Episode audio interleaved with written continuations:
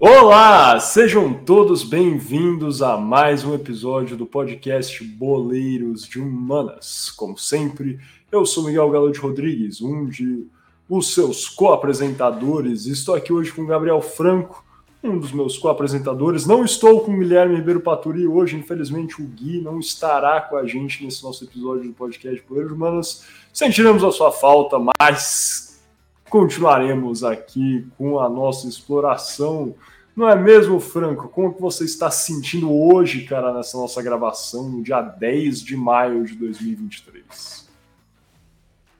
Muito boa noite, Miguel. Antes de tudo, eu gostaria de, de mostrar uma coisinha aqui, cara, que eu deixei guardado para hoje. Mostre, cara, por favor, quero ver. Não tá funcionando.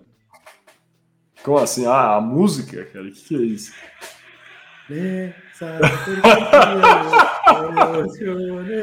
Esse piano, piano. Desculpa, cara, tive que fazer isso. É, Não, muito favor, boa noite cara. a todos os nossos ouvintes. É, nesse mundo mundial, tô copiando o Gui hoje, já que o Gui não tá aqui, né? Vamos, vamos usufruir um pouquinho do bordel do Gui para poder pelo menos ele cara. se sentir em casa. Como ele tá em na Colômbia, a gente podia tentar fazer em espanhol, né, cara? É, é verdade, você falou, nuestros... tá na Colômbia, pô, tinha até esquecido. É verdade. É verdade.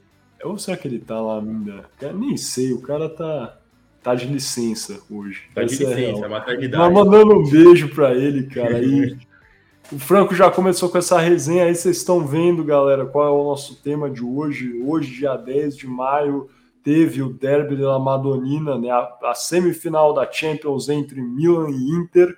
E a Inter acabou ganhando aí por 2 a 0 0 a 2 porque o mando era do 0 a 2 é o Mas... jogo é em San Siro. O próximo jogo é no Giuseppe Meazza, tá? Oh, isso aí, é pra... você sabe que isso aí é mó mito, cara, né? Não existe isso, essa resenha aí. Não, não sei porque brasileiro acha que isso é verdade, cara, que o, que o San Siro muda de nome. Mas o, o nome do estádio é Giuseppe Meazza e o bairro é San Siro. É, é igual o Morumbi é o, é o Cícero Pompeu de Toledo, cara. Mas acho Exato. que eu juro, juro por tudo que isso aí é culpa do Winning Eleven, cara. Que colocaram lá os nomes diferentes no estádio, daí o brasileiro até hoje acha que tem essa resenha. Mas você sabia que no, no FIFA Manager também tinha isso? No FIFA Manager tinha isso? você jogava, e, e, digo mais, mudava a capacidade do estádio conforme o time. No FIFA Manager 10, assim, se você jogasse com o Milan era o San Siro, e o San Siro tinha uma capacidade 10% menor do que o Giuseppe Meazza, é que era o estádio do, da Inter, era bizarro. Que era doideira essa, cara. Mas era cara, muito mas ruim de trabalhar com o Milan, porque o, o, preço dos ingressos tinha que ser mais alto do que o da Inter, e aí nunca estava ah, cheia é? a casa. É, porque você conseguia organizar isso também no Manager, então... Eu lembro disso. Pensar o gap, eu tinha que aumentar o preço do ingresso, mas aí nunca eu batia com o da Inter. FIFA Manager era um bom jogo, cara. Tinha que voltar a ter isso, cara. Não, o, o modo carreira do FIFA não se equivale, cara. Essa é a verdade. Pois é. Galerinha é. aí, por favor, EA Sports. Inclusive não chama nem mais FIFA, né? Como é que é, chama é agora? EAFC agora. EAFC, meu Deus. Sem comentários, mas mas enfim, estamos aqui conversando sobre já o Derby de la Madonina, que terminou aí com essa vitória da Inter hoje. Eu sou torcedor declarado do, do Milan na Itália, na Europa, mas enfim, acontece, o Franco aí tá com a camisa para secar. É, e a gente vai, enfim, explorar um pouquinho sobre a história dos dois clubes é, conversar também sobre o confronto no geral. Agora ficou difícil, mas isso aqui vai servir também como uma espécie de, de pré-jogo para o segundo jogo aí. Eu acredito a volta... na retomada do, do, dos rossoneiros. É, eu acredito, acho que tem chance mesmo, cara. Não vai ser fácil, mas é a volta de qualquer forma vai ser no dia 16 de maio, né? Então vocês estão ouvindo isso aqui na sexta sábado, domingo ou segunda, é justamente isso. A gente quer que seja um pré-jogo aí para essa volta da, da semifinal da Champions. Para mim, a final mais clássica dessa Champions é a ser Milan e Real Madrid, cara. Não tem jeito. Uhum. São os dois maiores times da Champions. E isso é engraçado, né? Porque eu lembro na época, o, na época, isso foi quando? 2014, 2014, eu acho 2014, quando o Real voltou a ganhar bola, é, Champions League, foi isso, né? 2014. Foi 2014, e, foi o ano da Copa. E, é, 2014, que eles ganharam lá décimo. Pô, o Milan tinha 7 na época, o Real tinha 9. Hoje em dia o Real tem 14 e, o Milan, é, e o Milan ainda tem 7. Isso é uma doideira, cara. Não Dobrou. faz sentido. Ai, ai. Dobrou Mas a é distância, isso. cara. Tá complicado Continua... pro, pro nosso querido Milan. Não, a culpa não é do Milan, né, cara? Acho que só demonstra que o Real Madrid realmente é não tem igual no mundo, cara. Essa é a verdade. Só perde na Espanha pro Barça. Mas tudo bem. Isso daí é. a gente não tá falando sobre Real e Barça hoje, é, sobre. Tá é, Inter, é, é verdade, é verdade. E você viu que eu falei Mas... Milan e Inter na frente, né? Boa. o maior sempre prevalece. Boa, caramba, você falando que o Milan é. Que bom isso, hein, cara? Mas é, em termos de. que eles tiraram o Napoli, eu tive que dar o braço a torcer, né? Para não, mas em, em, ter, em, termos de títulos, não, não tem jeito mesmo, cara. É isso mesmo, não, mesmo. não tem comparação. Mas enfim, vamos, vamos passar logo para o primeiro bloco aqui desse nosso episódio do podcast por hoje, Manas, onde o Franco vai contar um pouquinho mais sobre a Inter para vocês, galerinha.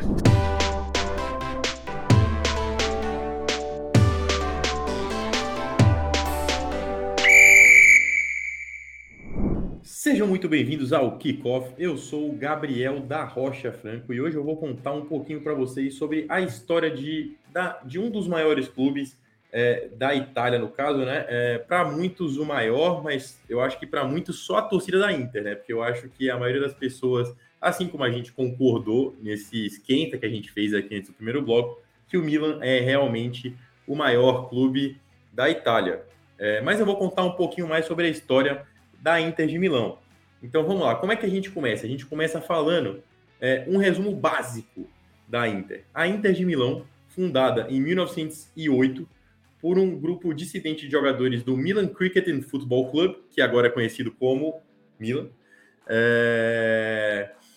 É, eles criaram a Inter com a ideia de que o clube fosse adepto a mais jogadores estrangeiros. Então, desde os primórdios, a, o Milan ele teve sempre essa predominância por italianos, por pessoas da origem é, do país dentro do, dos, dos, dos, seus elencos. Tanto que os maiores ídolos do Milan são jogadores descendentes da Itália, né? E a gente tem isso como prova se a gente for olhar a fundo. Maldini, Nesta, Gattuso, é, Inzaghi, entre outros que por aí vão, que são todos italianos e que realmente eram do, do Milan. Então, um grupo de pessoas dentro do Milan decidiu ir para outro lado e criar o lado negro da força, que seria o quê? Seria a Inter de Milão. A Inter de Milão, ela foi dessa forma fundada em 1908 e até hoje é o único clube italiano que nunca foi rebaixado.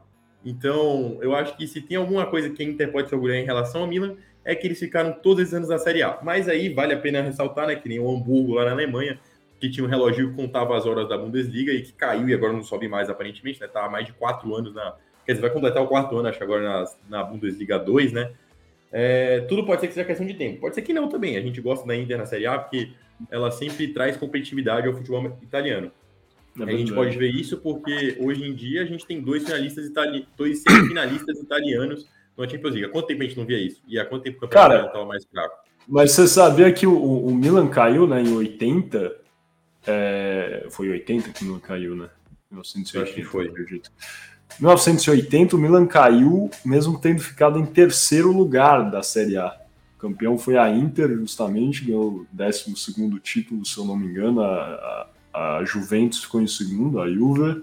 Daí o Milan ficou em terceiro, mas foi rebaixado por um esquema que descobriram aí de, de compra e venda de resultados. Você está vendo aí uma semelhança, talvez com notícias mais recentes do futebol brasileiro, é verdade. Isso aí pipocou na Itália faz anos, cara, 1980. Sim. E é muito e comum, a Juve depois chegou a ser rebaixada. Foi rebaixada por causa disso. É, o, a, a, Inter é um, o único time que nunca foi rebaixado na Itália por causa disso, porque senão o Milan não teria sido rebaixado também. Foi rebaixado Sim. por compra e venda de resultado. Inclusive, tão, é, é, tão gritante isso que antes disso, em, em 1979, o Milan tinha sido campeão da Itália, né?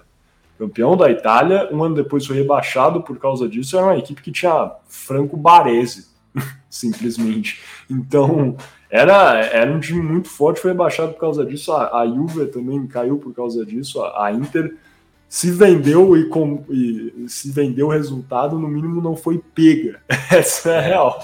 Mas é. não estou insinuando que fez isso, hein? Por favor. Não, é. Mas. Mas é complicado. É isso. Imagina você jogar uma série B com Franco Baresi. É tipo você, sei lá, jogar uma série B com um elenco tipo Douglas Costa, alguns caras assim desse nível, né? Eu acho que é, o Super Grêmio viveu isso um pouquinho no passado, mas não foi por compra e venda de resultados, foi apenas é por ineficiência em campo. Mas é diferente. Mas será que. É, é, pô, cara, mas ah, o Real Madrid. Vamos falar de nível técnico aqui. Vamos cara. falar de nível técnico. Eu acho que ele não aguentaria essa Franco seria o melhor É, cara, eu não tô, tô, achando que não, cara. Uma brincadeira à parte, segue aí com, com a exploração. Cara. Não, então, é, essa ideia dos estrangeiros na Inter fez com que o primeiro capitão da Inter fosse Hans Markl. Eu não sei falar essa pronúncia suíça do nome desse cara, mas ele era assim o primeiro capitão da Inter. Em questão de títulos, já que o Miguel fez questão de escrachar a Inter de Milão, a Inter é o sétimo time europeu e o décimo segundo no mundo com o maior número de conquistas internacionais reconhecidas pela UEFA e pela FIFA. É, a Inter ela está empatada com alguns grandes clubes, talvez os maiores do, do futebol mundial, que são o Clube Nacional de Futebol e o São Paulo Futebol Clube, talvez esse o maior clube de toda a história, de todos os tempos, e sem clubismo aqui falando, tá? É... E esses são os únicos clubes que foram três vezes para o Mundial e ganharam sem nunca terem voltado de mão vazia das disputas. É... Esses três clubes perdem apenas, no caso, para um clube alemão, um clube não muito grande da Alemanha, o Bayern de Munique, é... que já veio jogar aqui no Brasil, inclusive passou vergonha, né? Todo mundo sabe. Eu já falei isso em outra edição do Boleiro de Humanas mas o Bayern ele foi para quatro edições de Mundial e foi campeão em todas. Então, assim, o Bayern é um time mais consistente em questão de Mundial no futebol, é, no geral, assim, de competições reconhecidas pela UEFA e pela FIFA. É, a Inter, é, ela é o único clube do futebol italiano que passou toda a sua história na Série A, como eu já disse, sem ser rebaixada para divisões inferiores. Ela sempre teve essa ideia e essa identidade de jogar com camisas listradas em azul e preto, com calções pretos. E a Inter tem no total 19 títulos da Série A, do Campeonato Italiano, oito Copas da Itália, seis Supercopas da Itália e tem 32 troféus conquistados somente no seu país, o que é um número expressivo. Mas, fora da Itália, o clube também teve sucesso em torneios europeus. Como você já sabe, eles foram para o. É, eles já disputaram o Mundial algumas vezes e ela foi campeã três vezes da Liga dos Campeões. Ela ganhou em 63, né? Então 63 e 64, né? Porque sempre acaba um ano pós, porque o calendário brasileiro é diferente do calendário europeu. É... Ela ganhou em 64, 65, fazendo assim uma dobradinha, e depois só veio ganhar em 2009, 2010. Aquele time da Inter de 2009, 2010 era chato demais de, de ser batido, treinado pelo The Special One, José Mourinho, com Diego Milito e Samuel Eto'o no ataque. Duas grandes é, figuras do, do futebol mundial, não só italiano, né? Porque ambos jogaram em diversos times também, tiveram todo o sucesso que, que eles também representaram na Inter, mas aquele time com o Cambiaço, com o Stankovic, com o Lúcio, com o Júlio César, Maicon, entre outros jogadores de primeira linha, que foi campeã em 2009 e 2010. É... Ela também venceu a Liga Europa três vezes. Ganhou em 90, 91, 93, 94 e 97, 98. E ela foi vice da Liga Europa em 96, 97, depois de ter sido derrotada na final pelo Schalke 04 nos pênaltis. O Schalke, inclusive, que é outro time que hoje em dia amarga uma incerteza, né? Porque é, conta com constantes resultados incertos, foi rebaixado, subiu divisão, mas agora é o lanterninha do campeonato alemão na atual divisão. Então, tudo indica, na verdade, não sei se já foi matematicamente rebaixado, porque o campeonato alemão, diferente dos demais na Europa, é, ou melhor, das top 5 leagues, tem 34 rodadas, por só ter 18 times, mas o Schalke hoje em dia é um time que não tem essa mesma é, representatividade que teve, já chegou em semifinal de Champions, é, e também ganhou da Inter nessa final da, da UEFA Europa League em 96 97. Em 2019 2020, a Inter também chegou no, na final da UEFA Europa League, mas acabou sendo derrotada para o rei de copas da UEFA Europa League, que eu duvido o Miguel descobrir quem que é. O rei de copas da UEFA Europa League é o, é o Sevilha, não? Exatamente. O Sevilha ganhou a final da Inter por 3 a 2 Ela também Parece que eu lembro a... desse jogo mesmo. Faz pouco tempo. Foi, foi. O Lukaku fez gol, e aí o Diego é, Carlos. O Diego Carlos, que é o zagueiro brasileiro, eu acho que o gol do Lukaku tinha desviado nele, depois ele fez um gol de é. bicicleta. Eu lembro, eu lembro. É, então. Foi e aí uma final clássica. Foi clássico. E foi muito eletrizante esse jogo. Eu recomendo vocês depois dando a pesquisadinha no YouTube aí, procurem por highlights desses os melhores momentos né, dessa partida, porque foi uma partida emocionante. É, a Inter venceu a extinta Copa Intercontinental, que apresenta o Mundial, em 64 65, e venceu o Mundial de Clubes em 2010. Aquele Mundial de Clubes que foi o primeiro Mundial em que um clube brasileiro não chegou a uma final. Sim, quem não se lembra do Inter perdendo para o Mazembe e o que diaba pulando de bundinha no gramado? Eu me lembro disso quando era criança. Ano de Copa do Mundo e ano em que o Inter acabou ganhando do São Paulo, né? É, na semifinal da Libertadores e acabou tirando a nossa chance de ir para o Mundial e de também ser tetracampeão da Libertadores, mas tudo bem, eu não guardo rancor disso daí, eu só lembro e só fiquei feliz com a eliminação da, do, da Inter. No... Tô brincando, tá, torcedores do Inter, eu gosto muito do Inter, mas não. como a gente tem parceiros gremistas, a gente gosta do Grêmio pra caramba também. é... Mas então, o que aconteceu? Com esse título do Mundial de Clube de 2010, a Inter acabou se tornando o terceiro clube italiano com o maior número de títulos oficiais, 39. E ela está atrás da Juventus, que tem 66, e do Milan, com 50. Então, na sequência, o Inter venceu seu primeiro campeonato da Liga Italiana em 1910. Então, isso aí é nos primórdios, lá, lá atrás, lá atrás. Então, a Inter foi fundada em 1908. Logo em 1910, ela ganhou o seu primeiro título italiano. E, no total, ela tem 19. É, e é importante a gente destacar uma sequência inacreditável de cinco títulos que a Inter ganhou consecutivos, que foi de, do período 2005-2006 até 2009-2010 foi um grande momento na Inter e foi um momento em que o Milan ele tinha assim um grande time, tanto que o Milan foi campeão mundial em 2007, 2008, não foi, Miguel? Se estou enganado? Ou foi 6 e 7? Acho que foi 6 e 7, porque 7 e 8 foi, foi o Barcelona. 6 e 7.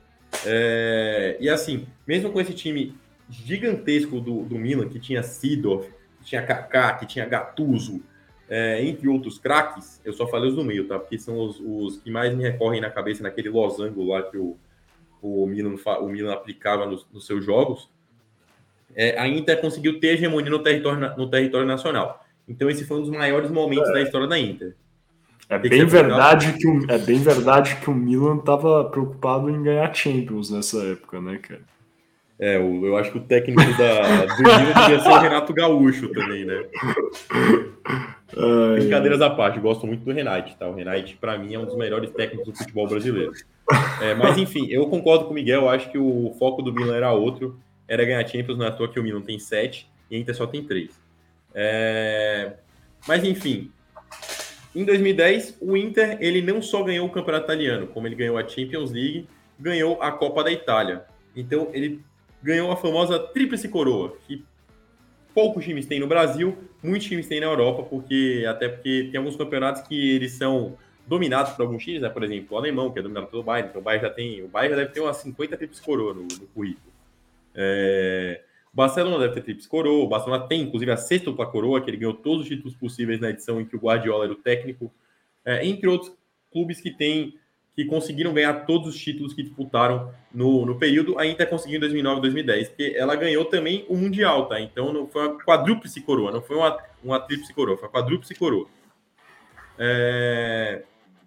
Conforme já disse, o kit que a Inter usa é sempre, e é o kit mais popular, as faixas pretas e azuis com o meião, com o, a bermuda escura. Ele é usado desde a década de 20. Então, para você que reclama, ai, meu clube não muda o uniforme. Imagina o torcedor da Inter de Milão que aguenta isso desde 1920. Então, assim, é, eles sempre fazem isso. Então, vamos lá. As listas mais grossas, para poder explicar um pouquinho de como funciona o design do, do uniforme, porque é importante, elas foram as mais populares ao longo do tempo. Então, sempre que o, o a Inter ela fazia uma listinha mais, mais curtinha, é, a torcida não gostava. A torcida gosta mais das listas grossas.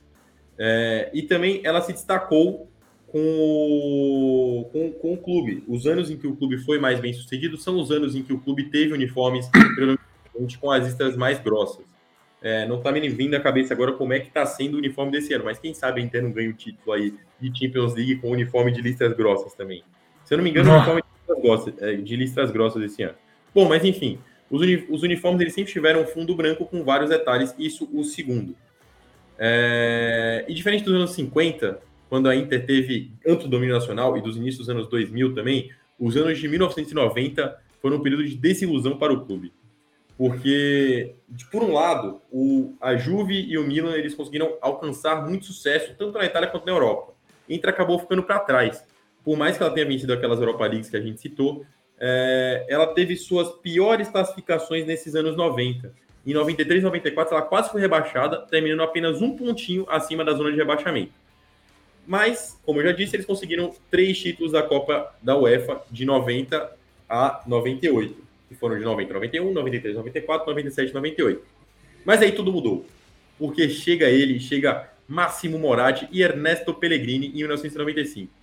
E aí, assim como a 777 Partner chegou no Vasco e mudou todo o rumo do time, ou então como o Botafogo mudou todos os, os, os rumos agora com a chegada da SAF, agora é o Putfire, é, a Inter também mudou.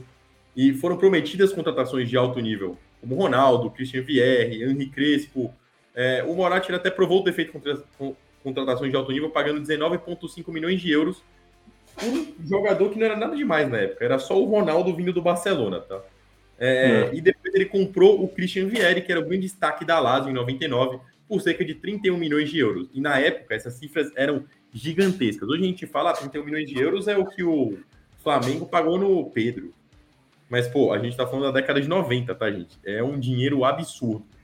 Assim como até outro dia, uma das contratações mais caras da história, é, uma das vendas mais caras da história do futebol brasileiro foi o Denilson. O Denilson ajudou é, muito com as cifras que ele trouxe, porque ele ajudou o São Paulo a reformar o Morumbi na época. Então, assim, para você ver, a venda do Denilson hoje, se eu não me engano, ainda está no top 10 de vendas mais caras, que foi a venda para o Real Betis, mas não é tão estrondorosa assim quanto as cifras que são negociadas hoje em dia.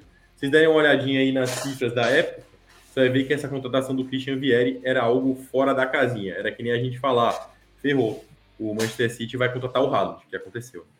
É, então, mas a década de 90 se manteve essa década de decepção mesmo com as contratações, porque foi a única década da história que a Inter não conseguiu vencer a Série A. E para os torcedores da Inter era difícil identificar quem que era o culpado por esses tempos conturbados e sombrios. E levou algumas relações conturbadas entre o presidente, dirigentes e até alguns jogadores na época, né? É, mas o presidente da Inter, que na época era o Máximo Moratti, que chegou em 95, se tornou um alvo para os torcedores. É, especialmente quando ele acabou demitindo o treinador Luigi Simone depois de apenas alguns jogos em 98 e 99.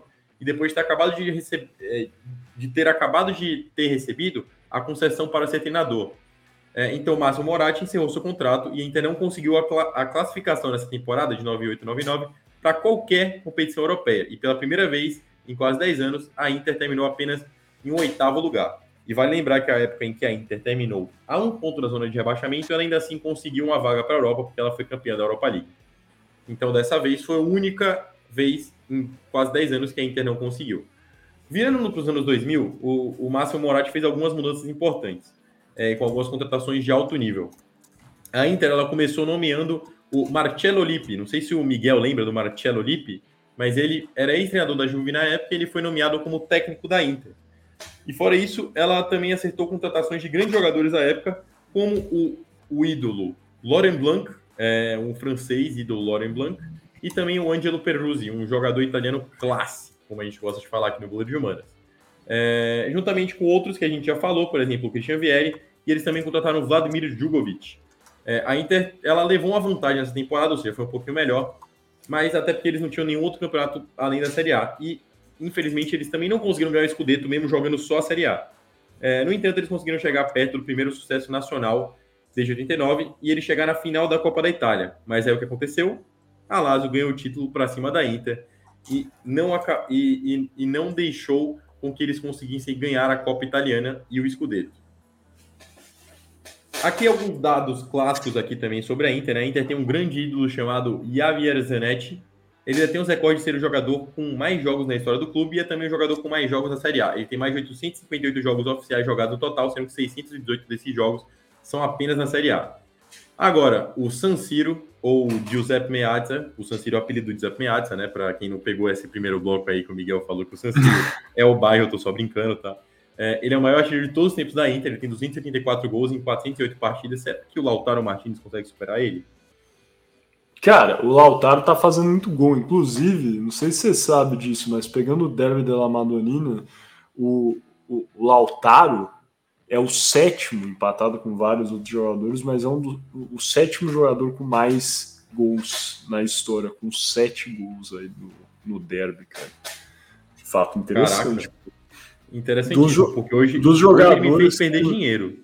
Não, pô, mas dos jogadores que estão atuando ainda, ele é o segundo jogador com mais gols na história do clássico, cara. Atrás de quem?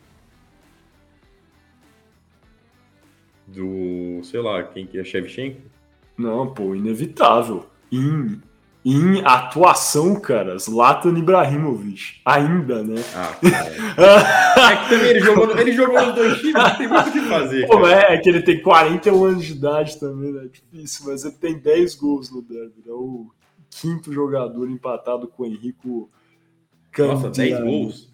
É, cara, uma pena gols. que joga. Uma pena que o Gabigol não teve a chance de jogar esse derby, senão ele já teria é, passado, né? É, o Gabigol é jogador, ele é jogador atualmente no Brasil, artilheiro brasileiro da Libertadores. Ninguém tem mais gol que ele, tá? Não, eu vi, mas ele, ele passou. Quem que, quem que era que era o artilheiro, pô? Antes dele? Era o, era o Fred, é isso? Eu nem sei. O zagueiro Durval. Era, não, é sério, pô. Não, era eu não sério? sei quem que era. Eu acho que era o Fred. Eu não sei, não. acho que era o Fred também. Eu acho que era o Fred. O Fred jogou muita Libertadores na época do Flu da Unimed. E o é, Flu sempre pô. chegava longe nessas épocas.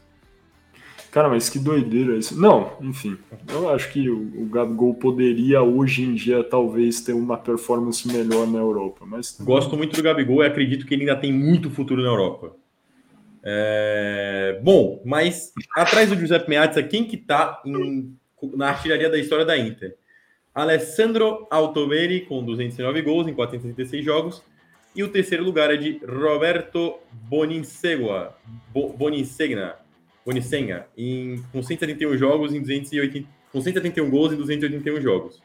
É, Helênio Herrera teve o maior reinado como treinador da Inter, com nove anos, sendo que oito foram consecutivos, é, e é o treinador mais bem sucedido da história do, do, clube italiano.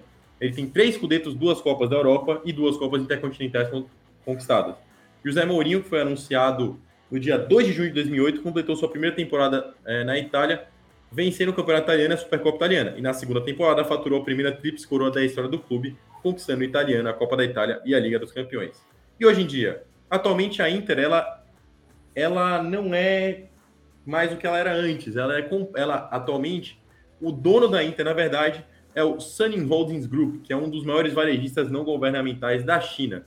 E eles são o dono da Inter. Não sei se vocês já viram quem que é o CEO da Inter, mas é, até outro dia, era um, era um herdeiro dessa empresa. E era um dos caras mais jovens no mercado do futebol a ser o CEO da Inter. Ele tinha, se não me engano, 32 anos, era o CEO da Inter. É... Bom, enfim. A Inter ela é campeã italiana do, do ano de 2021. Atualmente ela não é campeã, o título atual é, é da Napoli, mas antes era do Milan. É, e sucessivamente da Inter. Ela é campeã recente da Copa da Itália de 21 e 22 é, da Supercopa da Itália de 21 e 22 e é a atual finalista da UEFA Champions League da temporada de 2022-2023. Eu estou cravando isso aqui no Boleiro de Humanas. Se lá no San Siro eles já fizeram 2x0 no Inter, não tem como aqui no Giuseppe Meazza. Imagina, mano, Giuseppe! ai, ai, cara. É isso, mas bom, crave, cara. É, nada tira essa vaga da Nada tira a vaga da Inter de Milão. É, um fato muito curioso, assim, cara. A torcida da Inter é uma torcida muito apaixonada, tá? Pelo clube. O, o Milan, obviamente, é o clube mais tradicional da Itália, que nem a gente, a gente faz aqui as brincadeiras, né? É, mas, gente, releva, é tudo em tom de brincadeira. Tá? A gente traz informação, mas a gente coloca um pouquinho de açúcar na informação, contando as piadas sem graça. É, mas a Inter ela tem uma torcida muito apaixonada, muito presente nesses anos também, não só de 2002, não só nos anos 90, a Inter passou por dificuldades recentemente. A Juve, ela tinha uma certa predominância na Itália. A Inter ela ficou escanteada assim, mas era sempre a segunda colocada.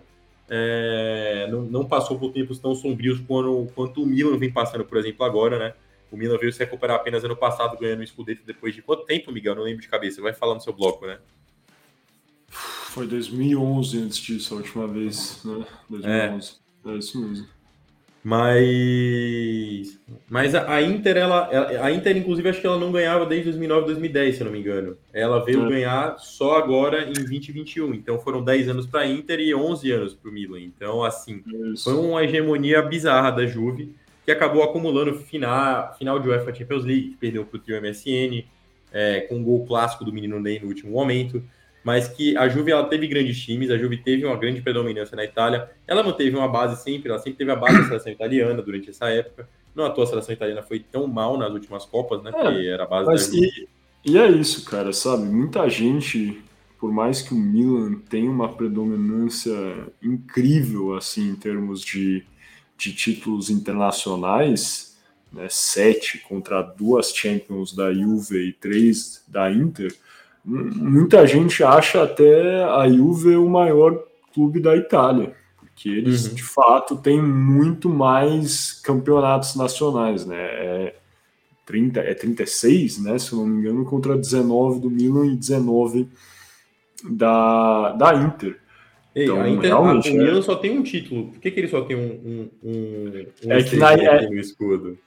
Pô, Informação importante essa, hein? Você sabe por quê? Sabe o motivo da estrela? A cada 10 títulos na Itália, ah, você consegue colocar uma estrela. É isso. É, por isso que a Juve tem três, o Milan tem uma, a Inter tem uma. Então é. falta um para a Inter. E pro... Quem será que vai ganhar antes? Né? Já fazer isso. Cara, essa é, uma, essa é uma boa, é uma, é uma boa pergunta, né? Que nem quem vai passar na frente e se tornar o maior time da história da NBA? Os Celtics ou o Lakers? Que agora tá tudo empatado, né? Não, não, cara, mas que. Isso sim eu acho que já acabou. Isso aqui vai lançar na sexta. O Celtics entra amanhã em quadra em Filadélfia, pronto para perder, cara. É o funeral do Celtics amanhã. Então acho que. E o Lakers surpreendentemente ganhando do Golden State, né? Não, mas o. É, é que é difícil, realmente. O Lakers, principalmente o LeBron, ele cresce, cara. Cresce nesses momentos. Cresce mas... nas decisões. Que nem os times grandes. Então, mas. Mas, mas, mas. Não, sim, o Celtics não acabou, o Milan não acabou. É isso. Exato. Tem, aí, pessoal que está ouvindo isso aí como um pré-jogo, talvez eu espero aí que o Celtics tenha, tenha ganho o jogo. Tomara que vocês estejam ouvindo falando, nossa, que bom que o Miguel falou isso, foi uma zica reversa. Mas é isso, pô. O, a verdade é, é que o, os dois melhores times aí nas duas divisões, na minha opinião, e é sem clubismo mesmo, é o Celtics e o Denver Nuggets. Nuggets está lá, muito provavelmente vai para o final, eu acho. Que vai chegar na final do Oeste contra o Lakers. Vai ser bom jogo e. Uh, o único, para ser completamente honesto, o único confronto que ficou meio desequilibrado foi Miami Heat e Knicks. é engraçado isso porque o Heat classificou em oitavo, né? Mas o, o Knicks é tão Knicks. Desculpa. Tem, é, é tão Knicks. É tão Knicks que, que ficou mais fácil aí pro, pro Miami Heat do que qualquer coisa. Mas, cara, vamos fechar esse bloco aqui, porque ainda vamos, tem coisa para a gente conversar só, sobre o Milan. Fala aí, é fala aí. Coisa. Não, é só uma coisa. Não achem que, tipo assim, por exemplo, eu queria muito que a final fosse Milan e Real Madrid também, eu concordo com você.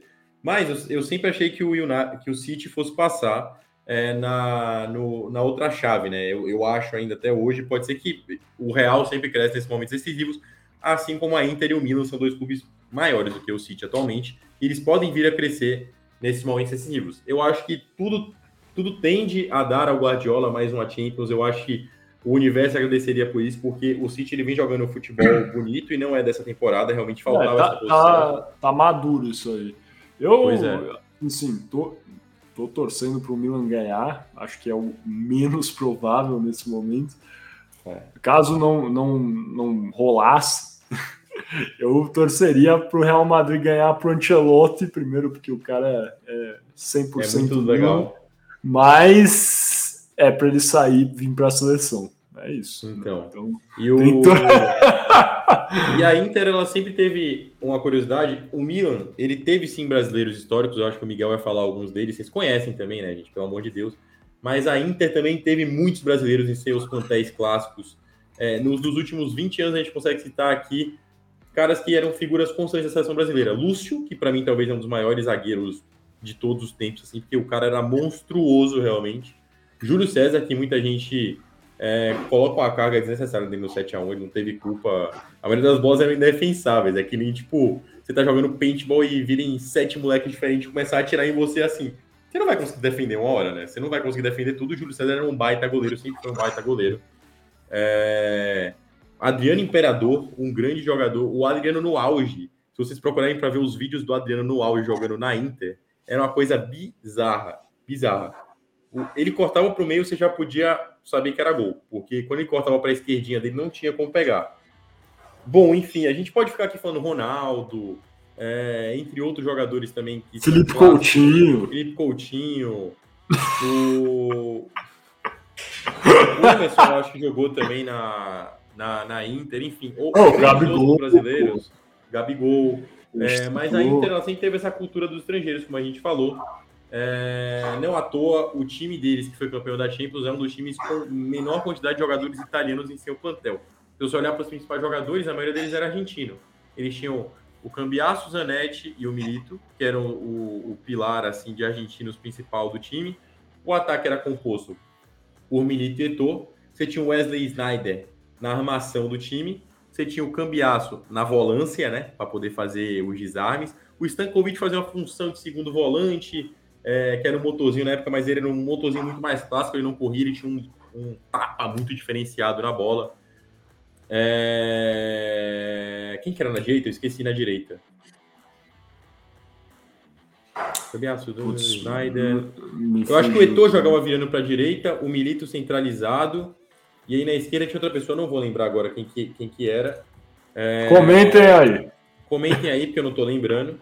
E ele sempre teve uma zaga muito sólida, que nem a gente pode ver hoje em dia, né? Hoje em dia o, o principal foco da, da Inter é, é o sistema defensivo. Eles jogam com, com três jogadores, são volantes. Volantes, né? Eles têm um meia que é o, o Charanolu, é, que é um belíssimo batedor de faltas, um exímio batedor de faltas. Acho que, para mim, na minha opinião, um dos melhores do mundo, inclusive. Não tem tido muita sorte a temporada, mas é que ele está jogando uma função muito deslocada. Mas esse DNA defensivo no time da Inter sempre esteve presente nas formações e nos esquemas que eles sempre fizeram. Então, dessa forma, queria encerrar o bloco, já tá ficando muito grande. É isso, pô. Muito legal, muito legal, cara. Acho que ficou uma ótima exploração. E vamos passando então para o outro lado aí do Derby della Madonina, no nosso Toco e Me Voe.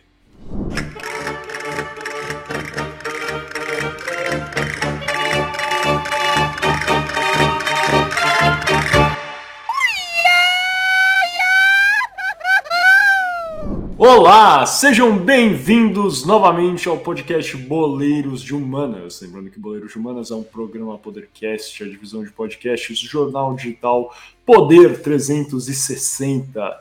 Dando início aqui então ao nosso Toque Me Voe, a gente vai falar sobre o outro time que representa o Derby de Milano, o Derby da Madonnina, que é realmente esse confronto aí entre o Milan e a Inter, como o Franco já apresentou bem sobre a Inter, e a gente está fazendo aqui, cara, essa conversa justamente porque é, hoje, dia 10 de maio de 2023, teve o primeiro jogo da semifinal que calhou de ser Inter e Milan.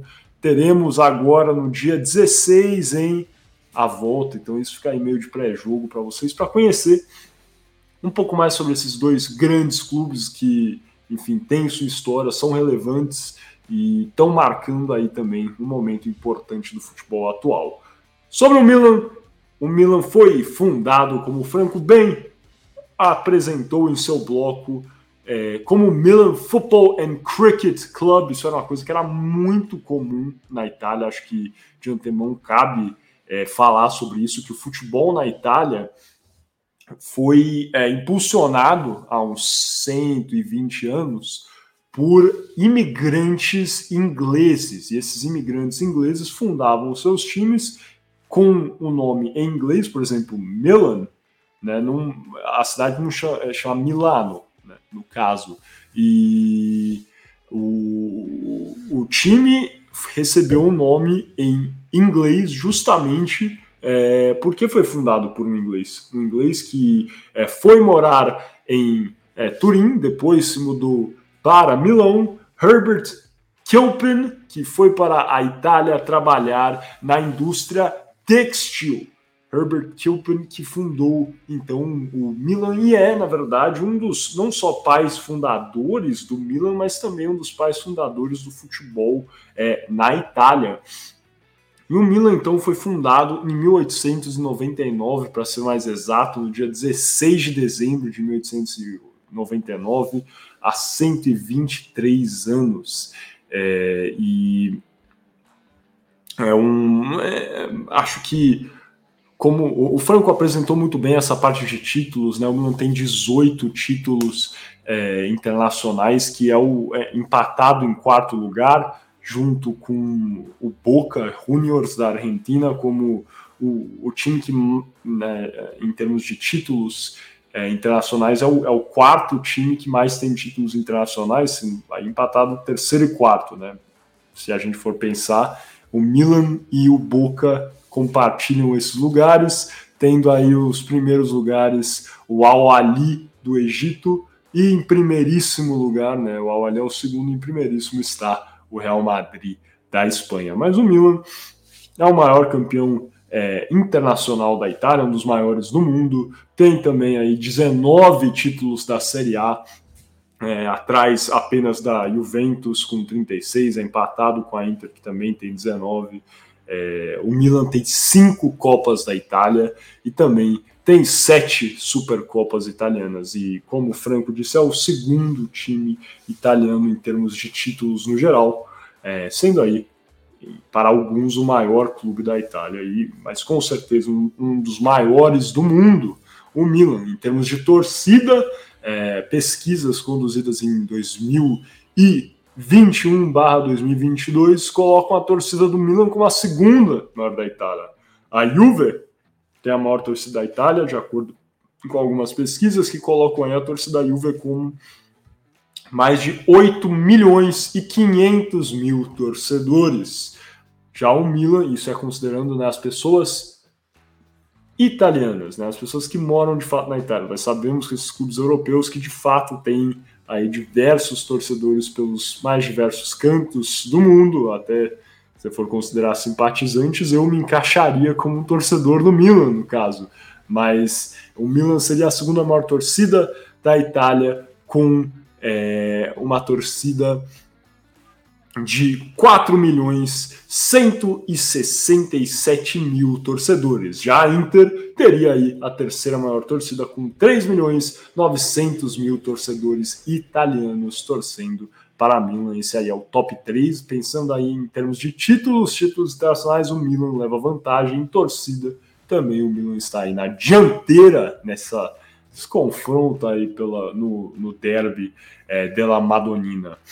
Tem um, um aspecto relevante que o Franco tocou aqui bastante sobre o San Siro, né, o Giuseppe Meazza, que é o estádio onde o Milan joga suas partidas, que é dividido pela, pela Inter. Inclusive é, é interessante falar sobre isso, que o, o Milan e a Inter, né, esse derby della Madonnina, na verdade é um dos únicos clássicos do mundo no qual ambas as equipes jogam no mesmo estádio. Tem né, o San Siro aí como o estádio principal isso é muito interessante. Tem poucas, né? Acho que o outro seria o Fla-Flu, que jogam no Maracanã, mas são pouquíssimos, pouquíssimos exemplos que a gente pode pensar, assim, vários aí. Tem seus estádios próprios, o, se for parar para pensar em North London Derby, Tottenham e o Arsenal têm os seus estádios, o, todos os times de Lisboa têm os seus estádios, aqui em São Paulo todos agora têm os seus estádios, mas há algum tempo os times não compartilhavam aí é, estádios. Então é, é, bem comum hoje em dia no futebol que duas equipes grandes compartilhem um estádio, como acontece com o Milan e a Inter.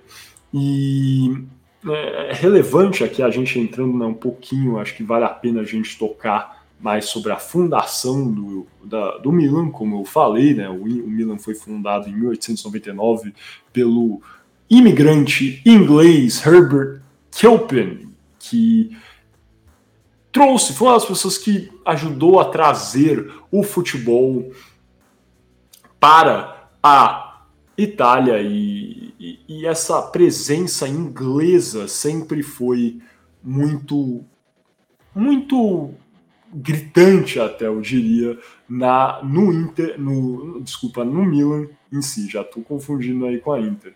E é, é, é, relevante também afirmar que com a fundação do clube, com né, a proeza, talvez, que o Herbert Kilpin trouxe da Inglaterra, afinal, o futebol da Inglaterra era mais é, avançado, se a gente puder dizer assim, nessa época, né? Você pensando aí no século XIX, início do século XIX, perdão, é, final do século XIX, no caso. É, então, o Milan conseguiu, desde o primeiro momento, já é, conquistar alguns títulos, né, tendo seu primeiro título italiano em 1901, antes até da fundação da Internazionale, e o Milan conseguiu interromper uma hegemonia de um clube também muito tradicional na Itália, que é o Genoa, o Genoa que tem nove títulos italianos, que é o, o quarto maior time em termos de títulos, o Genoa que agora acabou de subir da Série B para a Série A, o Genoa que tinha, havia sido rebaixado, mas agora está de volta à primeira divisão italiana. Onde ele pertence e como vocês, né, como já contei aqui para vocês, o Milan foi fundado aí pelo é, Kelpen, que era é, acima de qualquer coisa um operário, né? Ele tinha imigrado para a Itália para trabalhar com é, a indústria têxtil. Então o Milan pegou meio essa fama de ser um clube do trabalhador, do né, braçal, assim, do operário, que os americanos, né, os norte-americanos chamam de blue collar workers, colarinhos azuis, enquanto a Inter tinha uma fama é, de ser um clube é, da burguesia ou do colarinho branco. Ficou, né, por muitos anos, tinha essa divisão que o Milan seria um time dos operários, enquanto a Inter seria o time da burguesia. Como a gente vê aqui alguns exemplos, né, acho que no futebol brasileiro, no futebol mundial, de divisão de clássicos, até pensando aí no aspecto mais socioeconômico. Tinha essa noção de que a Inter era o time dos ricos, entre aspas, aqui, é, enquanto o Milan era o time é, do proletariado. E tem diversos aspectos né, que corroboram essa história e que, que a Inter seria o time dos ricos e, e tem até apelidos que acompanham coisas históricas assim é, que acompanham essa noção de que a Inter seria um time do enfim próspero em termos de dinheiro com os torcedores da Inter indo para os jogos do San Siro é, de é, motocicletas, né, naquelas Vespas italianas famosas. Por isso que a Inter, inclusive, é conhecida até hoje como motoretta, que motoretta significa motocicleta, né, no caso. Então, é, os torcedores da, da Inter e a Inter em si é conhecida como motoreta, porque em tese os torcedores da Inter tinham mais dinheiro para comprarem as suas motos e irem até os jogos, enquanto os torcedores é, do Milan, os e Rossoneri, né, os é, alvinegros, no caso, que é a tradução exata, é, iam para. É, não, perdão, são os, os os rubro-negros, na verdade, né? os rubro-negros, igual o Flamengo, os rubro-negros iam de tramve, tramve que é efetivamente tram, é, é, é, transporte público. Então aí eles são até, o Milan é conhecido até hoje, tem, também carrega esse apelido, e a Inter também carrega esse apelido que demonstra aí que no passado, no mínimo, no mínimo existia talvez essa divisão socioeconômica um pouco mais clara é, entre os torcedores, algo que eh, com certeza foi mitigado hoje em dia, ou enfim, não existe uma divisão talvez tão clara, mas está nitidamente embedado aí nas histórias de ambas as equipes e na história do derby della Madonina, que a propósito, né, na verdade, a gente nem comentou por que o derby della Madonina chama assim, você sabe o motivo por trás do, do batismo do derby della Madonina, Franco? Cara, eu vou ser sincero pra você e falar que eu não sei. Pô, tá certo, cara, não chuta. É isso. Derby della Madonnina, cara. Por quê? Porque a Catedral de Milão, conhecida como o Duomo, é bastante famosa. Nunca fui a Milão, mas já vi fotos. Eu tenho fotinha lá. Boa, é isso, cara. Um lugar muito famoso, muito bonito, aparentemente. Tem uma imagem da Virgem Maria, ou a Madonna, que seria né, uma, uma escultura, na verdade, no topo do Duomo. Depois vocês pesquisem aí, ó, Catedral Milão, Virgem Maria, estátua. Vocês vão ver essa estátua. É uma estátua muito famosa em Milão, uma estátua que fica pequena perto do que é a catedral. Então ficou a pequena Madonna Madonina Derby della Madonina. Então é por isso que esse clássico, esse derby leva esse nome da Madonina. E, e como, né, voltando ao que eu vinha apresentando mais sobre o Milan, é, acho que o Franco apresentou até bem, a gente enfim, fez um, dois tópicos bem interconectados, assim, para ser honesto, mas passando aqui de de forma rápida após o, a fundação do Milan. O Milan enfrenta aí dificuldades é, até os anos 50. Eu acredito que a maior parte dos clubes italianos enfrentou dificuldades nesse período, né? até porque é, com a Primeira Guerra Mundial e a, né, a, interrupção de vários campeonatos, depois a Segunda Guerra Mundial, futebol italiano caiu numa espécie de é, ostracismo, se a gente pode colocar dessa forma. E em 1950, o Milan é, voltou a vencer é, títulos, voltou a ganhar a Série A com é, um trio sueco conhecido como o Grenoli, é, formado pelo Gren, é, Johan Gunnar Gren, Gunnar Nordhall e Nils Lidholm. A pronúncia está péssima, mas esses três jogadores suecos ajudaram aí o Milan a vencer é, quatro títulos da Série A. Inclusive marca talvez aí uma, uh, o período no qual o Milan começou a tirar uma carta aí da Internazionale e contratar jogadores internacionais. Esses três suecos ajudaram o Milan a vencer esses títulos. Lembrando que a Suécia né, era uma é, seleção muito, muito forte nessa época. É só lembrar que o primeiro título do Brasil, conquistado em 58, foi contra a Suécia, né? No caso, o Brasil venceu a Suécia na final. A Suécia que tinha uma seleção poderosíssima, inclusive contando aí com a presença desses três jogadores do Milan que venceram e marcaram época no Milan é, nessa mesma época é, da final.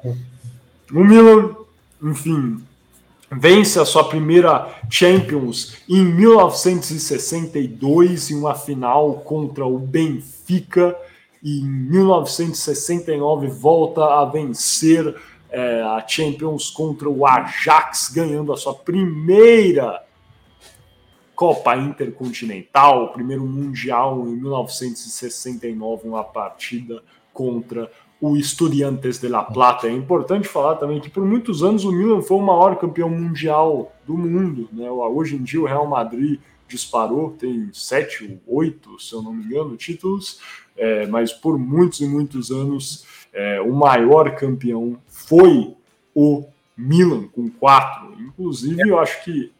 Oi, pode falar. Cara. Os do Real são até difíceis de contar, né, cara? É, perdi a conta, cara. Perdi a mão, essa é a verdade. Mas o Milan venceu aí o primeiro em é, 1969.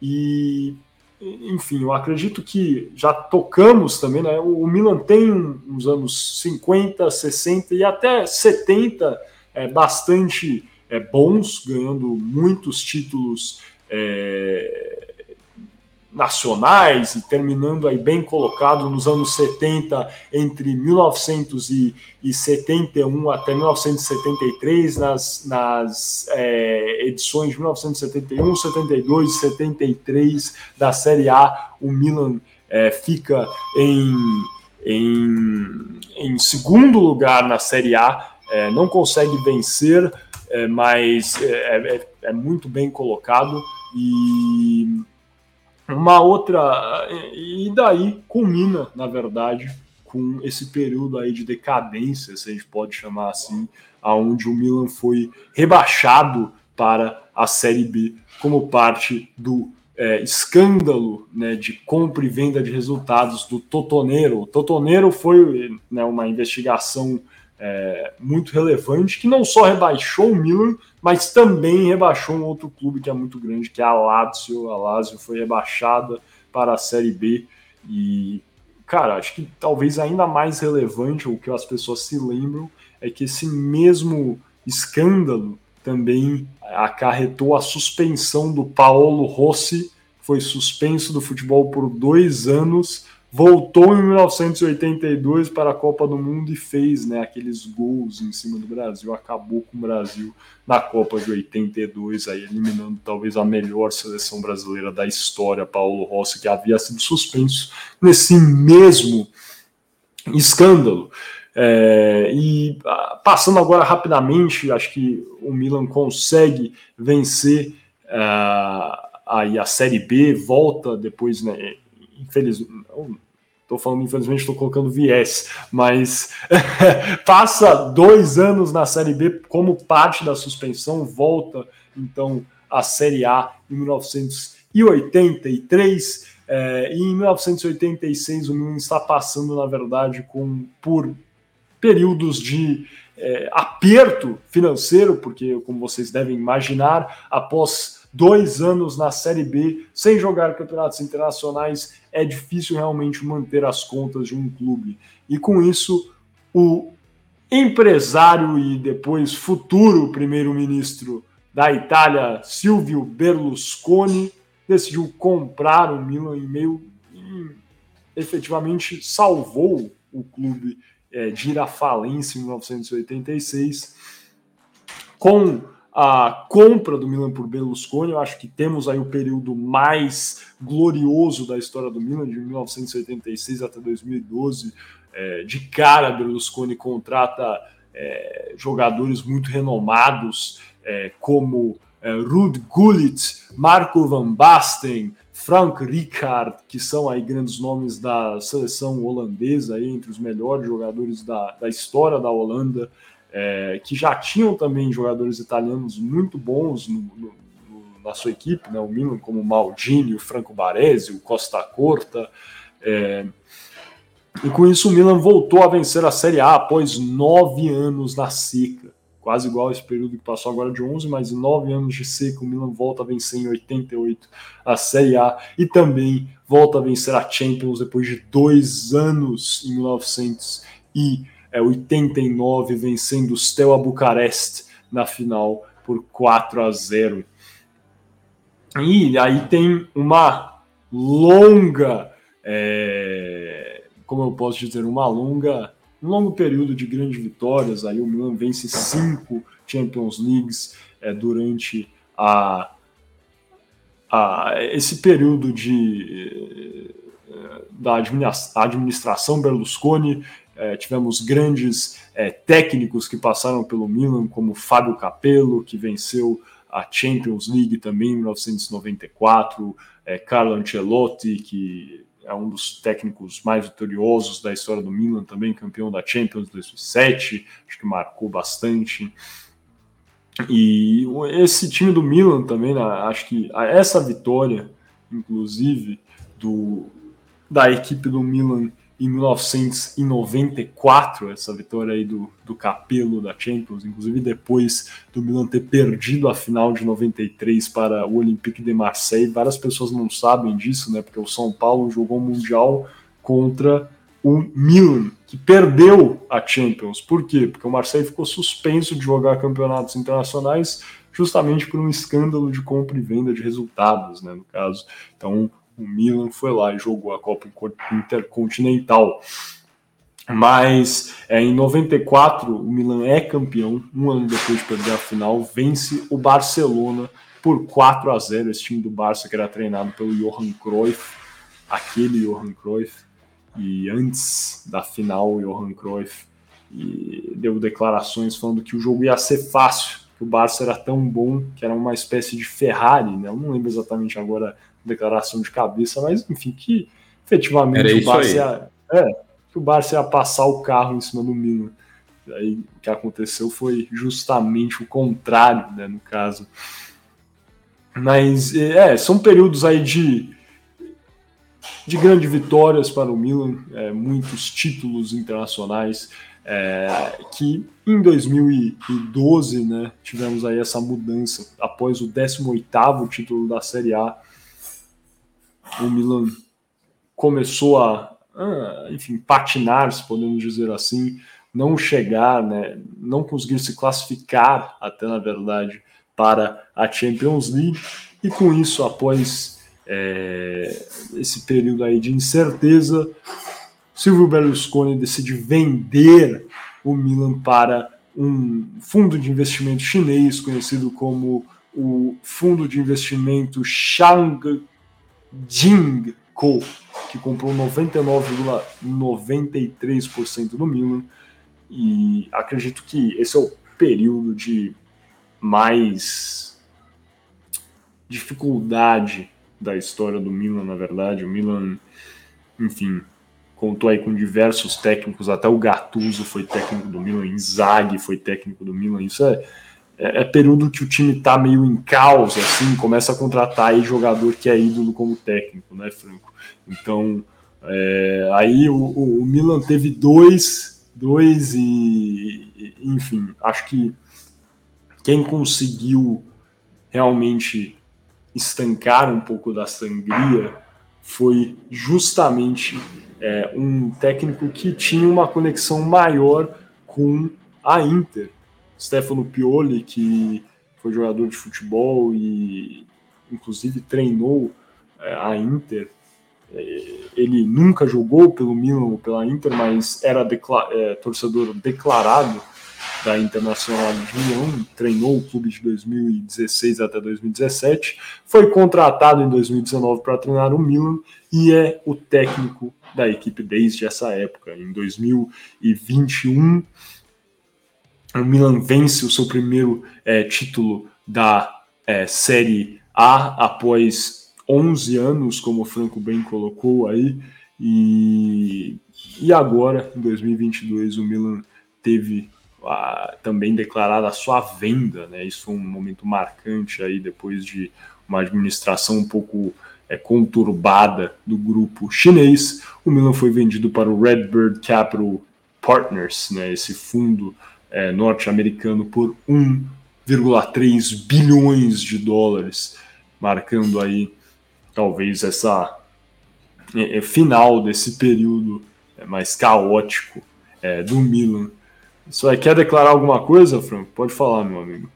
Não, o que eu ia falar, cara, é que você citou bem esse período da guerra é, que é no período pós-guerra que os clubes italianos começam realmente com os seus grandes destaques. Né? A década de 60 foi tão boa para o Inter quanto para o Milan. É, quem eu já tinha dito, o Inter ele ganhou a Champions 62, 63, 64, 65. É, o Milan depois ganhou 69, 70, é, sendo, sendo campeão para cima do Ajax lendário, do Johan Cruyff. É, que depois, coincidentemente, a Inter no ano seguinte chegou na final contra o Ajax do Johan Cruyff e acabou perdendo por 2 a 0 Ou seja, a Inter foi vice-campeã 7-1, 7-2. Então a gente tem vários títulos aí dos clubes italianos dessa década de 60, que é a década que os clubes conseguiram ser titulares pós-guerra, porque a Itália foi muito envolvida na época da guerra, né? Então, os grandes focos de investimento na época estavam voltados para armamento, é, entre outras coisas. E a Itália, bem verdade, não foi totalmente dizimada depois da guerra, que nem é, alguns outros países, ou então como a Alemanha, que foi totalmente controlada, mas ela teve prejuízos exorbitantes com a guerra, né? É, diferente, por exemplo, dos países europeus que estão à sua vizinhança, né? Que conseguiram ganhar bastante dinheiro com venda de armamento para outros países que também estavam na guerra. Mas, é, enfim, tirando isso, cara, já puxando um gancho aqui de 71, 72, do Ajax, do Johan Cruyff, que você citou o Johan Cruyff da Ferrari, só uma curiosidade, parece que o Johan Cruyff gostava muito de Ferrari, porque também quando, quando o Barcelona perde a final do Mundial para o São Paulo, ele fala, se for para ser atropelado, que seja por uma Ferrari. E ele é falou isso. também no ano seguinte que ele ia atropelar porque por causa porque o time dele era Ferrari. Então, tipo assim, só uma curiosidade aqui, aparentemente o Johan Cruyff era um amante de Ferraris, porque ele não parava de usar esse, essas metáforas envolvendo o carro italiano da, é, da Ferrari. É isso, cara.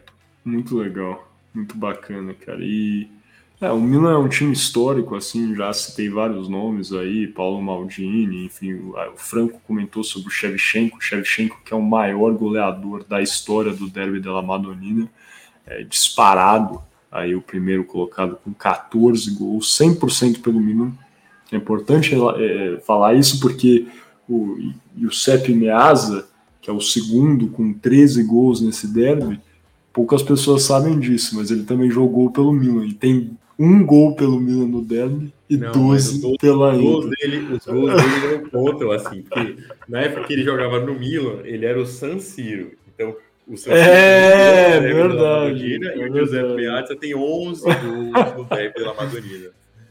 Cara, é, e ah, pensando aí em técnicos, eu citei o Ancelotti, citei aí o Fábio Capello, que são dois dos maiores técnicos da história do futebol, mas talvez o maior técnico da história do Milan seja o Nereo Rocco, e eu estou falando aí em termos de, de tática mesmo, que o Nereo Rocco é um dos maiores é, técnicos da história do, do, futebol, com certeza, e eu digo isso não só porque ele venceu duas é, Série A, é, três Copas da Itália, duas Champions, é, duas Europa Leagues e um Mundial. É coisa pra caramba já. Mas porque ele enviou, ele é, criou, na verdade, o sistema de jogo catenaccio, ou é, como os italianos gostam de chamar, da. Como eu posso dizer? Qual é a tradução específica disso? Catenaccio é a corrente, a corrente que é o, uma formação muito clássica que a Itália empregou aí ao longo de toda a sua história. Acho que você pensa no futebol italiano é assim, é um futebol defensivo que se movimenta de forma coesa, assim, como, como uma espécie de, de corrente, né? Por isso que tem esse nome de fato. E quem inventou isso aí foi o técnico do Milan, Nereo Rocco. Então é um dos técnicos mais históricos do Milan e um dos maiores técnicos da história do futebol.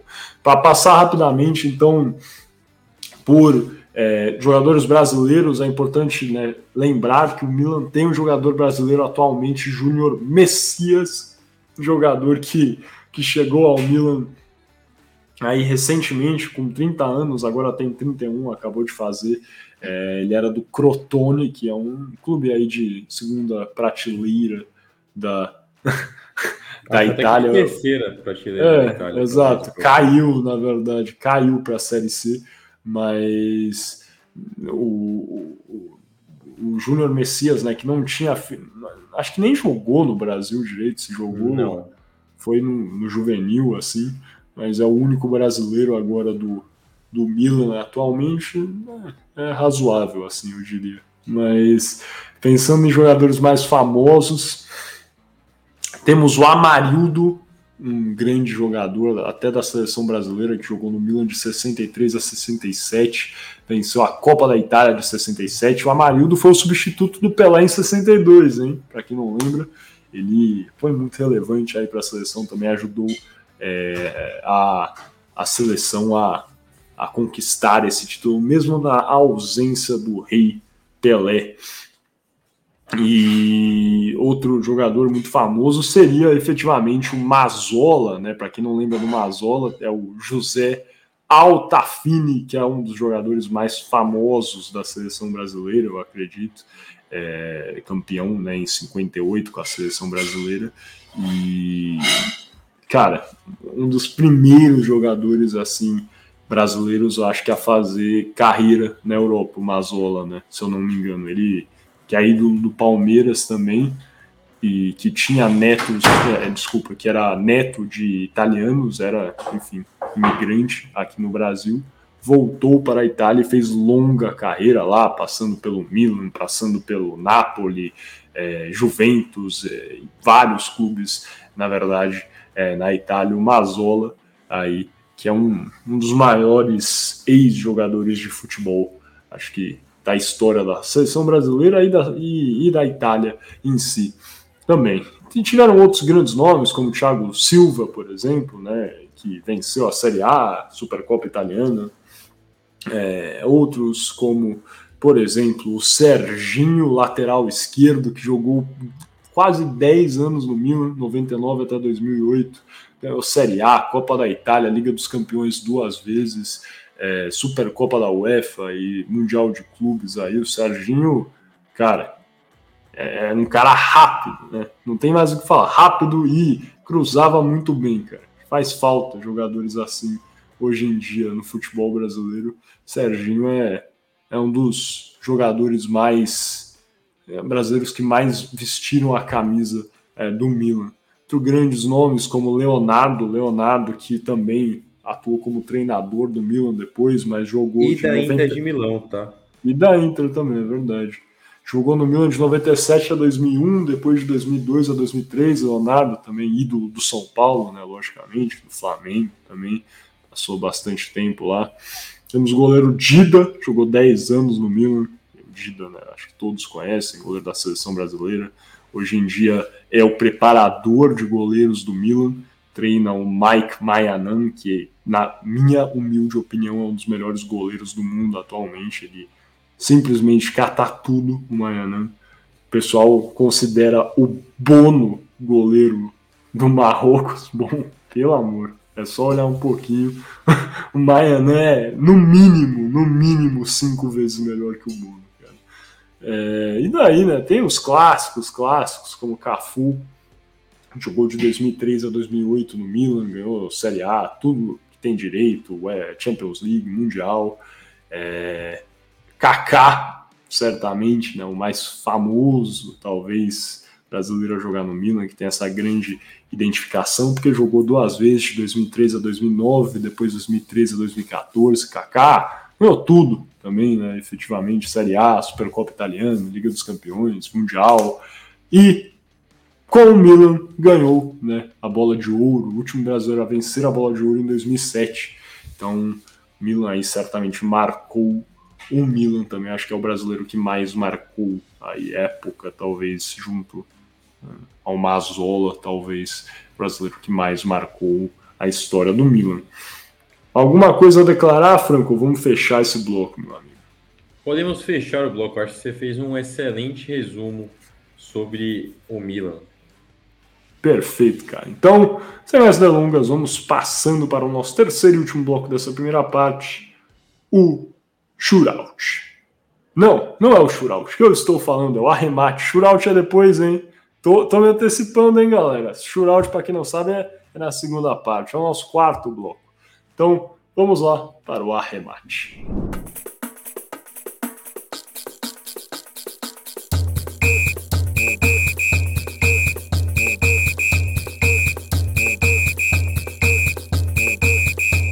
Olá, sejam bem-vindos novamente ao podcast Boleiros de Humanas. Lembrando que Boleiros de Humanas é um programa Podercast, a divisão de podcasts do jornal digital Poder 360.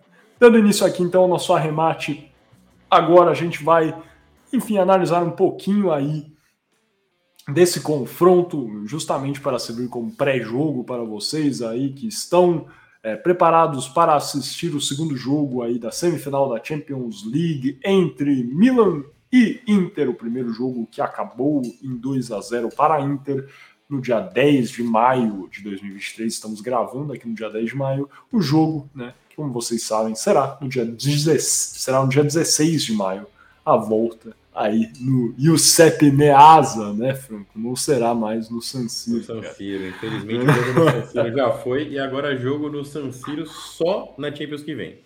É, Talvez, né? Porque o Milan, o Milan tá em quinto no campeonato italiano. É, só, é, isso é verdade. Só depende tá, do Milan se classificar. Tá perigando, hein? Tá, tá perigando. Tá perigando. Tá perigando. E quem que é o quarto? O quarto é a Inter de Milão, não é não? Ou é a terceira? É, é a Inter. É a Inter o quarto, então teremos o derby de La Madonina de novo para poder decidir quem que vai para quem, inclusive, porque eu acho que a Lazio vai com certeza. Então, é, assim, que a, a, Lazio, a Lazio é a terceira. Não sei. Vai ser tenso aí, cara. Não tá tão longe assim. Até a, a, Ju, a Juve tá em a segundo, tá segundo. Mas também não tá muito longe. Assim. É. é que o pessoal, depois que o Napoli começou a, a disparar muito, cara, acho que. O pessoal acho que largou de. Tirou o pé. Foi igual quando o Leicester começou a disparar muito lá na Premier League. O pessoal. Aí depois os caras viram, pô, dá pra pegar. Aí não deu é, pra pegar. É, exato. Enfim, mas sobre o jogo, cara, você que tá com as estatísticas aí abertas. Franco, Boa, o que você nos conta, cara? O que, que eu conto para você, cara? O Milan foi a campo num 4-3-3, no caso, né? É, aqui o SofaScore dá um 4-2-3-1, mas ele coloca um jogador que é volante como meio armador. Então acredito que isso não tenha acontecido, obviamente. Né? É, é. O Milan foi tem ideias, mas essa aí para mim eu parece muito fora aí, né? da caixinha, cara. O, o Milan foi a campo com Mainan, é, com David Calabria, que era o seu capitão, é, o Chiar, o Tomori, o Theo Hernandes, o Krunic, o Tonali e o Benasser fazendo a trinca do meio. O Benasser é o meia que eu falei para você que ele escalou aqui com o meio atacante, mas o Benasser é claramente um segundo volante ou terceiro volante, como a gente diria as antigas, né? Que é o cara que faz o box-to-box na parte mais ofensiva. Foi com o Brahim Dias pela direita, Oliver, é, Alex Salama Lakers pela esquerda e Olivier Giroud centralizado, obviamente, Salama Lakers fazendo, é, dando lugar, a, ou melhor, substituindo o Rafael Leão, que se encontra lesionado, né? O Rafael Leal, que é o, o Leal, é, como eles dizem na, na, Inglaterra, é um dos principais jogadores, se não o principal jogador do Milan nessa temporada, junto com o Olivier Giroud e o Mike Maignan, que é, são os três pilares desse time. Já a Inter de Milão vem com a formação que eles jogam há muito tempo. Hoje eles jogaram num 3-5-2, é, liderados pelo André Onaná no gol, que é o goleiro camaronês que brigou com Samuel Eto'o. É, Alessandro Bastoni pela esquerda, Francesco Acerbi pelo meio, Matheus Darmian pela direita. Matheus Darmian joga de lateral direito. E aí o que, é que ele fazia? Às vezes ele subia, ou seja, sempre que atacava ele subia, e quando defendia, o Denzel Dumfries voltava para poder fazer a ala pela direita. Pela esquerda a gente tinha o Di Marco. No meio eles, faz, eles fazem uma trinca com dois meias e um volante. O Barella, ele é o box-to-box. É, o Hakan Salhanoglu, ele é o meio atacante, assim como o Mkhitaryan, que reveza a função com ele. Então eles têm um meio bem protegido para poder conseguir atacar com esses três jogadores em blocos. No ataque, a dupla clássica de, de Lautaro Martinez e Edin Dzeko. É, o Dzeko e o Mkhitaryan foram os autores dos gols. E como estatísticas no geral, como foi esse confronto? O, o Milan teve mais posse de bola, a Inter é um time mais defensivo e ela joga mais no, no setor defensivo e ela joga com bolas diretas, é, bolas diretas ao Lautaro. Lautaro é a válvula de escape, principal válvula de escape da Inter. Porque se for para olhar o time da Inter, é um time muito técnico no meio, mas é um time muito lento também, né? Porque você tem o Dzeko, que é um jogador mais estático, que se não me engano tem 37, o Mkhitaryan tem 34 anos, o Barella, ele faz uma função de box-to-box, então ele é um dos caras que corre no time. Mas até os dois laterais, se vocês forem para ver, o Dumfries ele é um jogador muito mais defensivo do que ofensivo. Até por isso ele troca muito com o Di Marco. E pela esquerda, o... Ou melhor, o Dumfries troca com o Damian. E pela, e pela esquerda, o Di Marco, ele é um jogador que sobe, mas ele não tem tanta velocidade assim. Então, o Milan, ele tem sempre... A Inter, ele tem sempre no Lautaro a sua válvula de escape. É, com bolas mais diretas mas isso aí não impediu que o Milan tivesse mais posse de bola, como já era esperado também. De chutes, a Inter acabou chutando mais vezes do que o Milan, até pelo início avassalador que a Inter teve sobre o domínio do Milan, com 16 contra 13. É, sendo que cinco desses chutes dos 16 na Inter foram no gol, e apenas dois do Milan foram no gol. É, chutes de, é, fora do gol, no, o Milan teve nove e a Inter teve seis.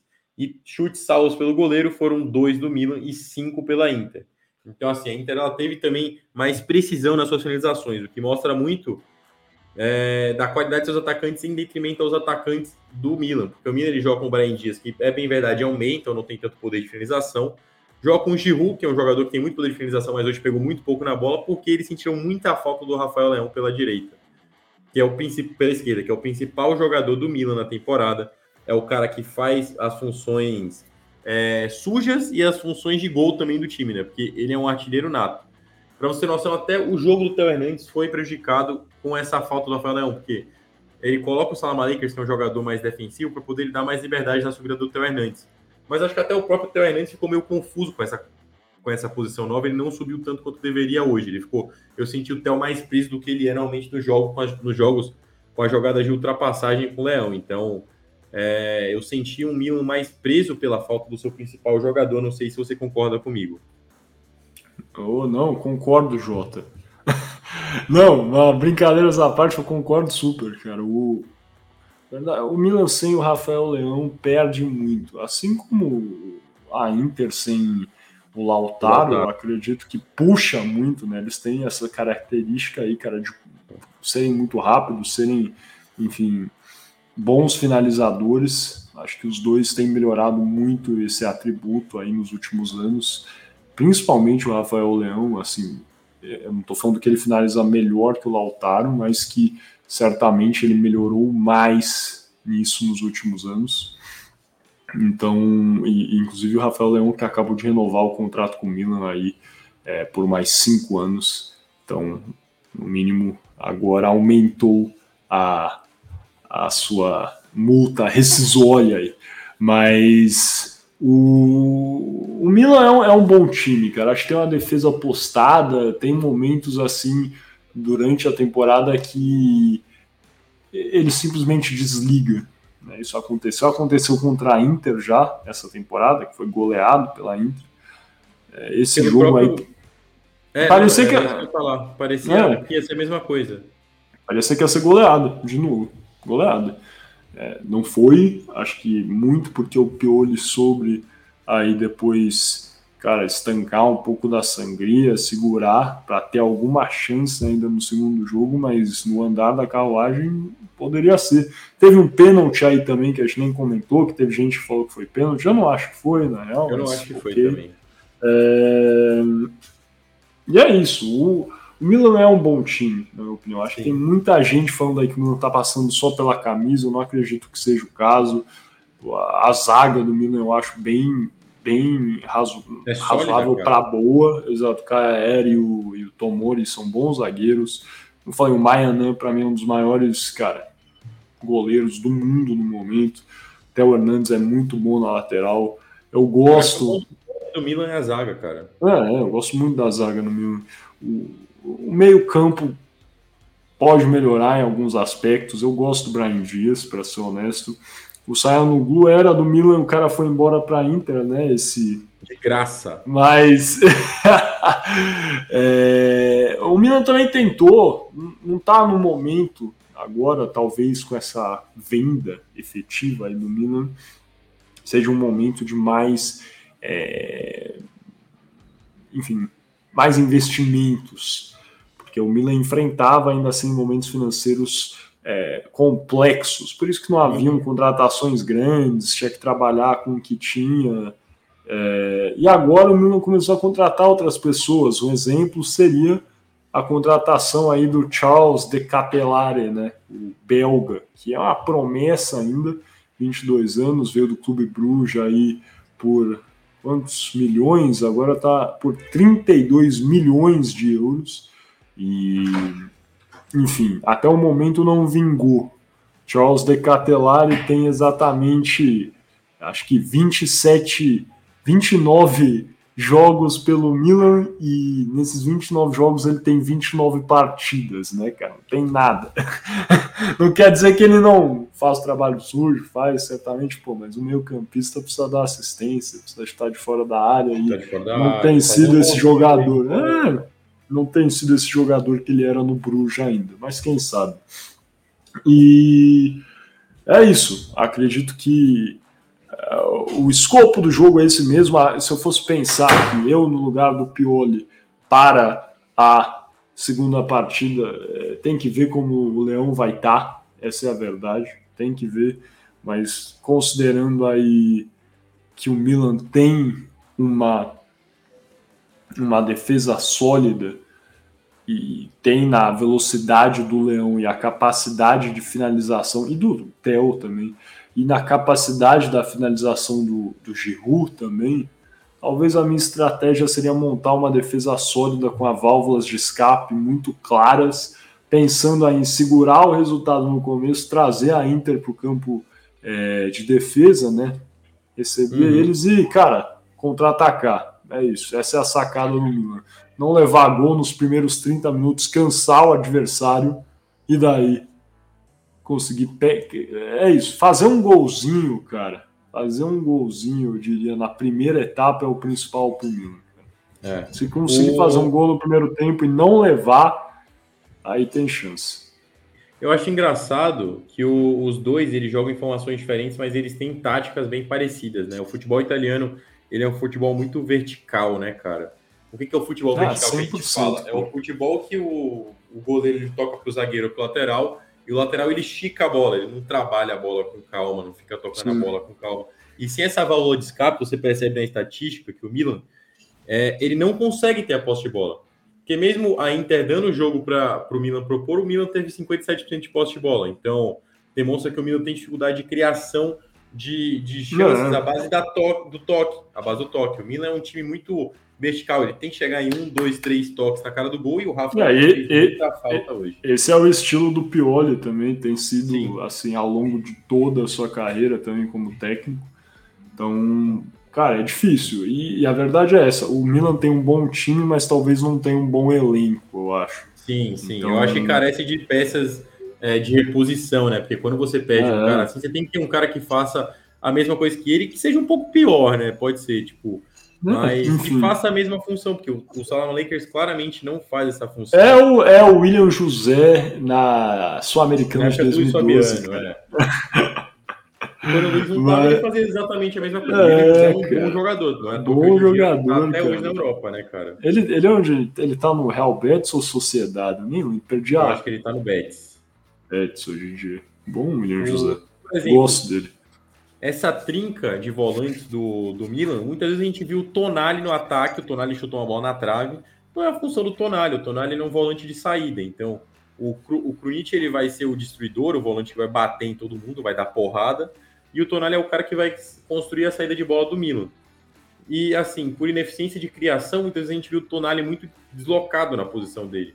O primeiro gol do Milan sai numa falha bizarra da zaga do Milan, que eu acho que o segundo sai numa falha bizarra da, da zaga do Milan. O primeiro foi a falha de escanteio. Você não pode deixar o Diego chutar a bola do jeito que ele chutou no cruzamento. Né? É, o segundo gol sai na falha bizarra numa troca de passes da Inter, que a zaga do, do Milan estava perdida, estava caçando borboleta. E aí sai o, o na cara do manhã e o manhã não tem o que fazer, né, cara? Quando o cara sai 1 a 1 e bate alto, o manhã é até difícil, esticar o braço e tenta pegar, mas é muito difícil pegar essa bola. Então, então, assim, pelas estatísticas do jogo, a gente vê que a Inter ela fez o que precisava ser feito. Ela deu o jogo que o Milan sempre costumava fazer, sabendo que o Milan não ia conseguir executar. E aí, ela esperou o Milan se lançar para o ataque para poder entrar. E ela entrou com menos de 10 minutos de jogo, com 16 minutos de jogo, estava 2 a 0 E a, a Inter ela sentou no resultado, porque ela sabia que ela não precisava fazer muito mais do que isso, até porque ela estava jogando fora de casa, né? A gente brinca do San Siro e do Giuseppe Meazza, mas faz diferença quando a torcida mandante a claro. torcida é, Certamente. Então, eles seguraram. O que, é que você espera para o segundo jogo, Miguel? Quero saber a sua opinião sobre o segundo jogo. Você falou qual seria a sua tática. Eu quero saber o que, que você espera agora. Cara, para ser honesto e pensando aí no que foi, é que são situações diferentes, né? Completamente diferentes. No jogo do Napoli, por exemplo, eu tava esperando que o Milan ia se defender, ia ser um momento difícil aí, cara. Mas fez gol no começo do jogo, segurou, depois levou um, mas é, a verdade é que foi uma classificação até não foi tranquila, mas foi bem mais tranquila do que imaginei que fosse. Sim. N nesse caso, eu acho que vai ser. É, é, eu, não, eu não sei. É, é, difícil prever, é difícil prever isso. Eu espero. Eu espero que o Milan consiga fazer um gol na primeira etapa. Se eu estou sendo honesto, eu acredito que o resultado mais provável nesse segundo jogo é uma vitória da Inter ou um empate. Acho que um empate em um a um, uma coisa assim, ou é. talvez vai um, um, um, um a 0 do Milan no primeiro tempo, aí mais pro final do jogo na, no desespero, Milan coloca aí o Pioli vai ter que colocar mais um atacante, põe o Rebite, abre o demais a equipe, o Rebuco, e a Inter faz mais um. Né? E é. aí, às vezes pode até acabar em 2 a 1 um para a Inter assim, sabe? Uma virada no final. Mas eu, eu acho, que isso, isso, isso, seria o mais provável. Não espero que aconteça, mas é mais Se eu fosse o Milan também para o próximo jogo, eu tentaria não não fazer. Porque assim, a gente sabe que o futebol italiano é pegado e a gente vê isso. No último clássico que a gente teve, no último derby de Milão, foram 38 faltas. 38 faltas é coisa pra caramba no jogo de futebol europeu, tá? Você, você é, pode estar acostumado com os jogos do Brasil, que o juiz para o tempo inteiro, mas lá não, lá os caras deixam o jogo correr. É, 38 faltas é muita falta. E quando você deixa um time ter tanta chance de bola parada quanto a Inter de Milão, que tem o Saranoglu, que realmente. Cara, assim, eu vou, eu vou até. Desculpa aí, Saranoglu, você não vai me entender porque você tá falando. Você fala turco.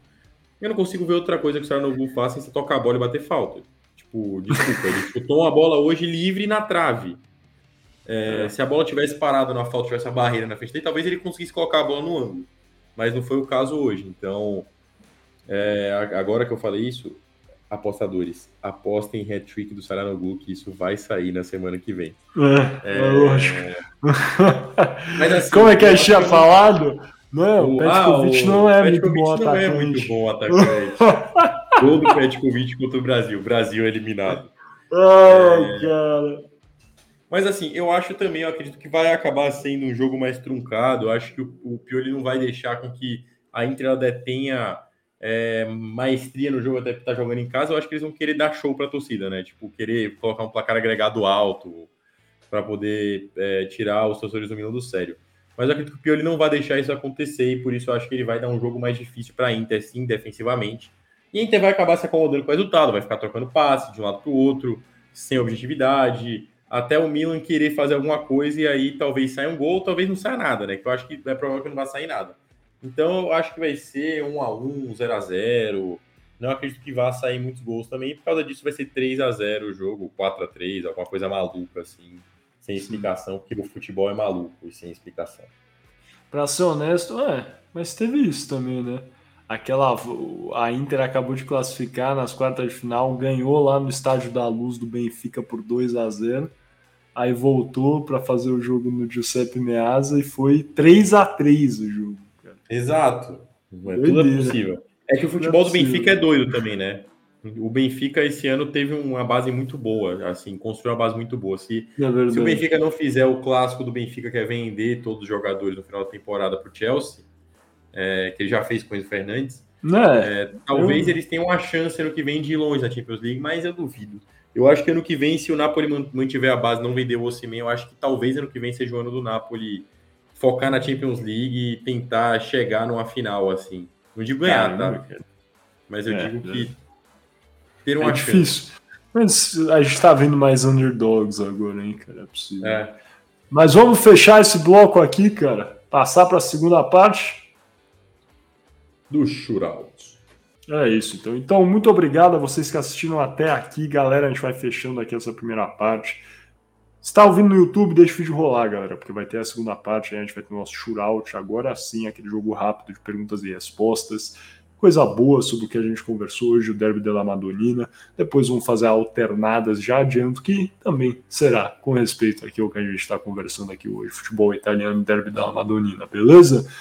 Você está ah, ouvindo aí numa plataforma de streaming de áudio? Pô, clique em cima, embaixo, do lado. E vamos ouvir aí também esse nosso segundo, eh, na segunda parte aí do nosso podcast Boleiros de Humanas. Beleza? Muito obrigado, conto com vocês e até daqui a pouquinho.